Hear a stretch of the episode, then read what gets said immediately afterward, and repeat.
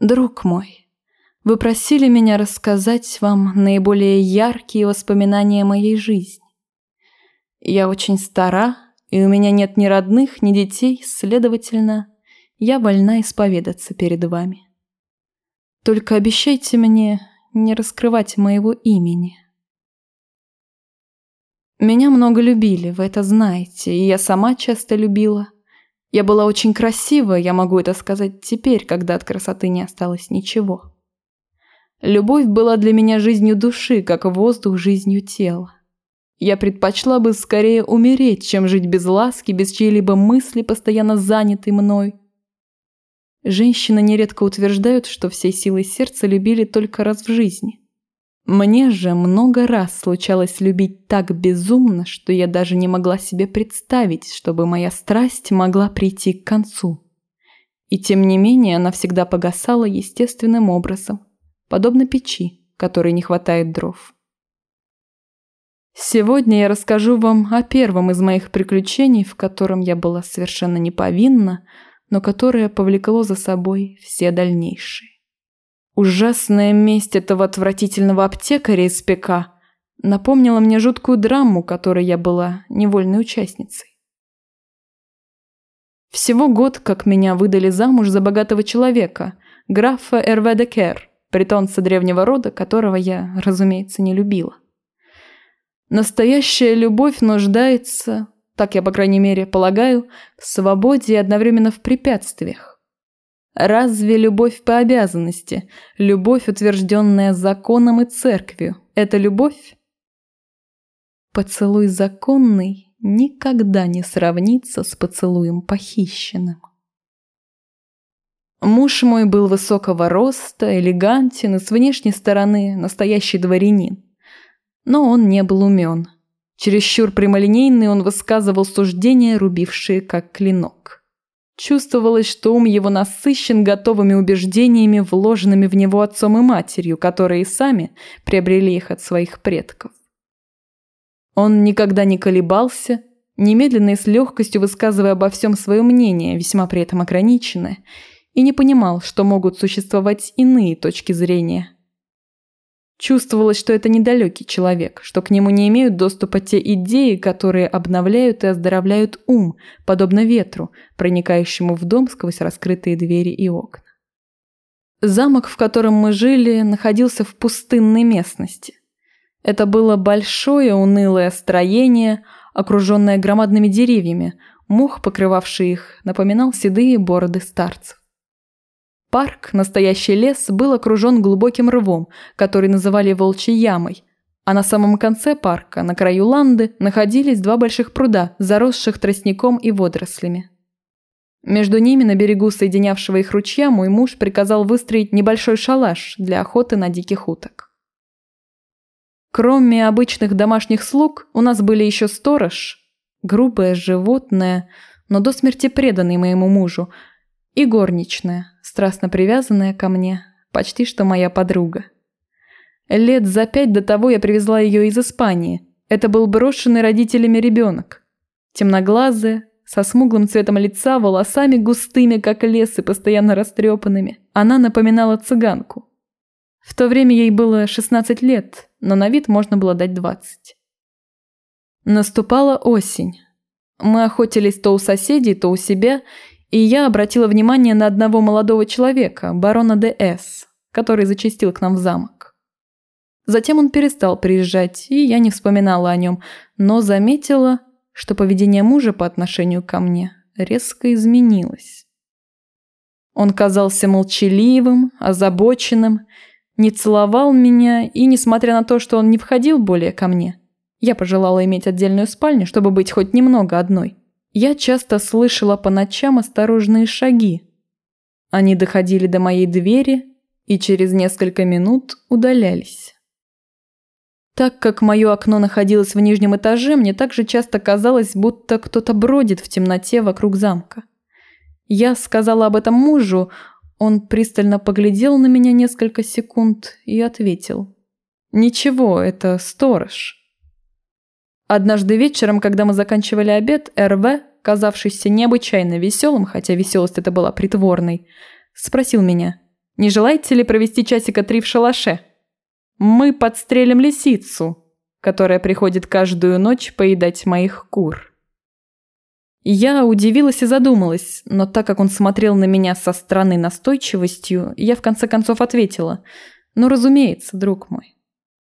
Надо вам сказать, что я не хуже мужчины охотилась на волков и кабанов, и предложение насчет шалаша было поэтому вполне естественным.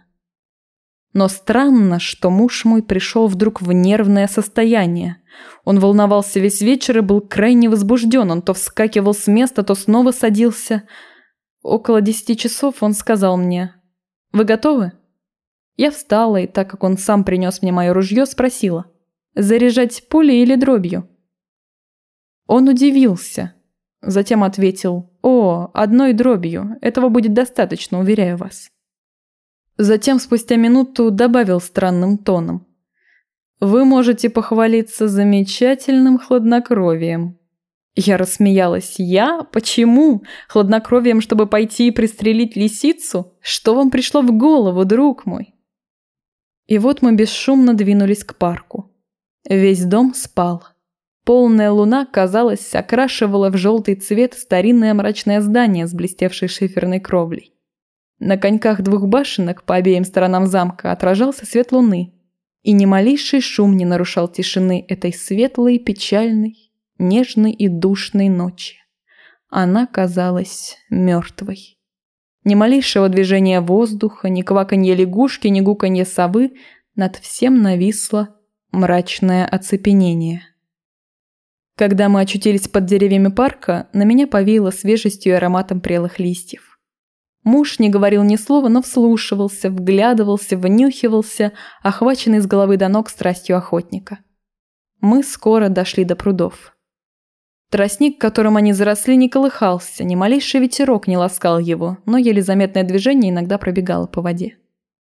По временам на поверхности воды показывалась точка, и от нее разбегались легкие круги, подобно светящимся морщинам, которые расширялись без конца. Когда мы дошли до шалаша, где должны были устроить засаду, муж пропустил меня вперед.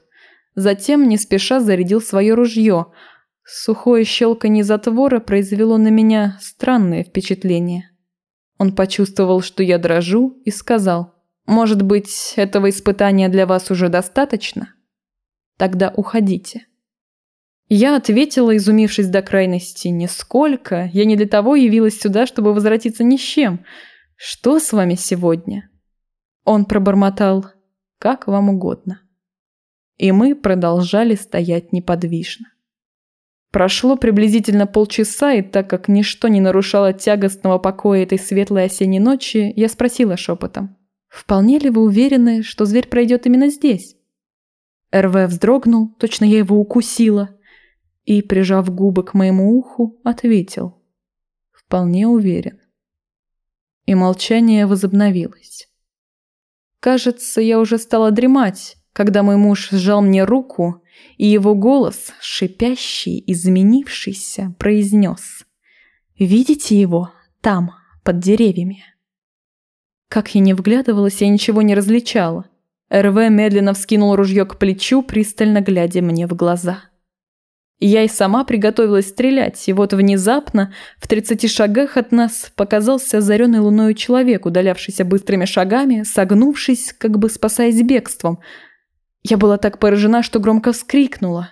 Но прежде чем я успела обернуться, перед моими глазами вспыхнуло пламя, выстрел оглушил меня, и я увидела, что этот человек рухнул на землю, как волк, сраженный пулей.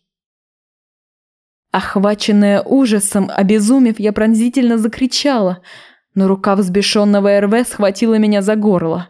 Он повалил меня на землю, затем поднял своими сильными руками – Держа меня на весу, он подбежал к телу, распростертому на траве, и швырнул меня на него изо всей силы, точно хотел разбить мне голову. Я почувствовала, что погибаю. Он готовился убить меня. И он уже занес над моим лбом свой каблук, когда, в свою очередь, внезапно был схвачен и опрокинут, прежде чем я могла понять, что происходит. Я быстро вскочила на ноги. На нем стояла на коленях Пакита, моя горничная. Вцепившись в РВ, подобно взбесившейся кошке, со сведенным судорогой лицом вне себя, она рвала на нем бороду и усы, разрывала кожу на лице. Затем, как бы внезапно охваченная другой мыслью, она вскочила и, упав на труп, сжала его в своих объятиях, целуя его глаза, рот, раскрывая своими губами мертвые губы, стараясь найти в них дыхание. Высшая степень любовной ласки. Поднявшись на ноги, муж смотрел на нее. Он понял все и, упав к моим ногам, воскликнул «О, прости, дорогая, я заподозрил тебя и убил любовника этой девушки. Сторож ввел меня в заблуждение». Я же глядела на страшные поцелуи, которыми живая женщина осыпала мертвеца. Слушала ее рыдания, видела порывы ее отчаявшейся любви. И с этого момента я поняла, что буду изменять мужу.